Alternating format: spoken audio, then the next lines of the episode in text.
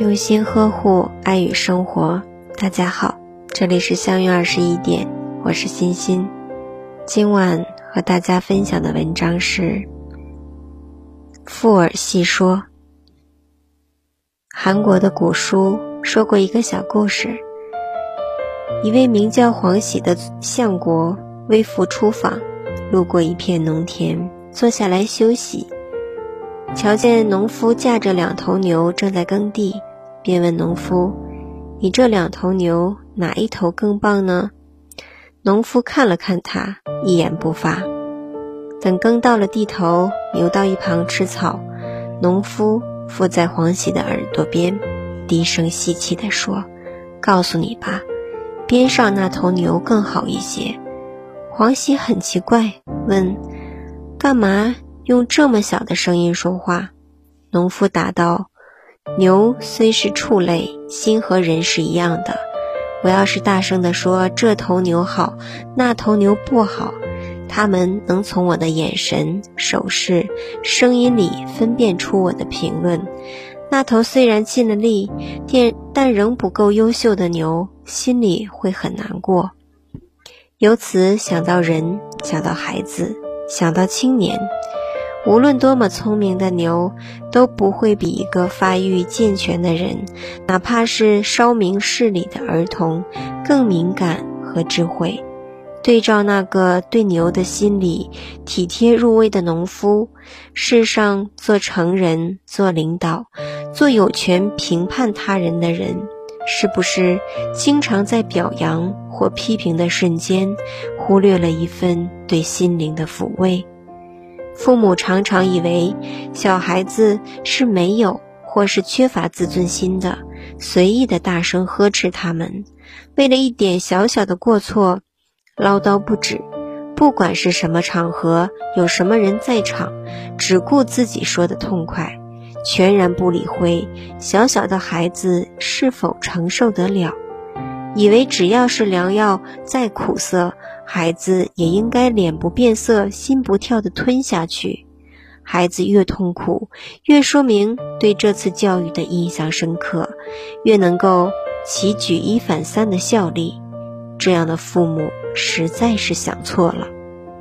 能够约束人们不再重蹈覆辙的唯一缰绳，是内省的自尊和自制。它的本质是一种对自己的珍惜。和对他人的敬重，是对社会公有法则的遵守与服从。如果一个孩子从小就在无穷的心理折磨中丧失了尊严，无论他今后所受的教育如何专业，心理的阴暗和残缺很难弥补，人格潜伏着巨大危机。人们常常以为只有批评才需注重场合。若是表扬，在任何时候、任何情形下都是适宜的，这也是一个误区。批评就像冰水，表扬好比热敷，彼此的温度不相同，但都是疗伤治痛的手段。批评能使我们清醒，凛然一震，深刻的反省自己的过失，迸发挺进的激愤。表扬则像温暖宜人的淋浴，使人血脉奋张、意气风发，产生博兴向上的豪情。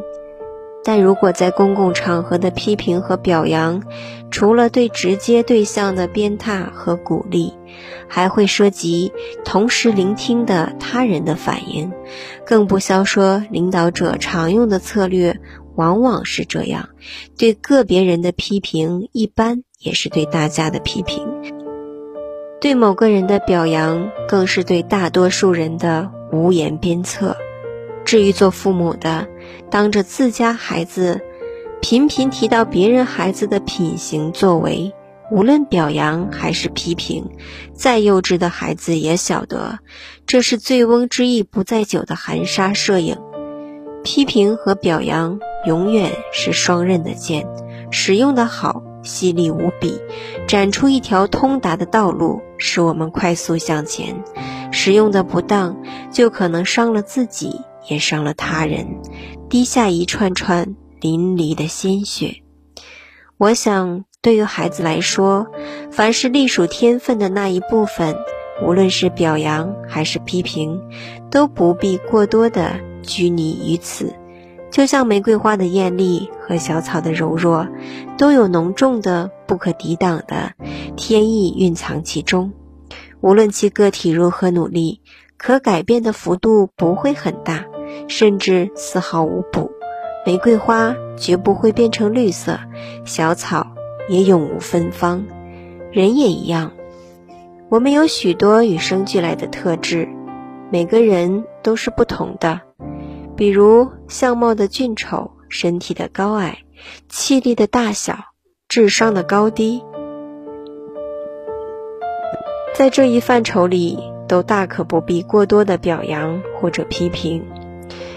夸奖这个小孩子是如何的美丽，那个又是如何的聪明。不但无助于他人有的放矢的学习，把别人的优点转化为自己的长处，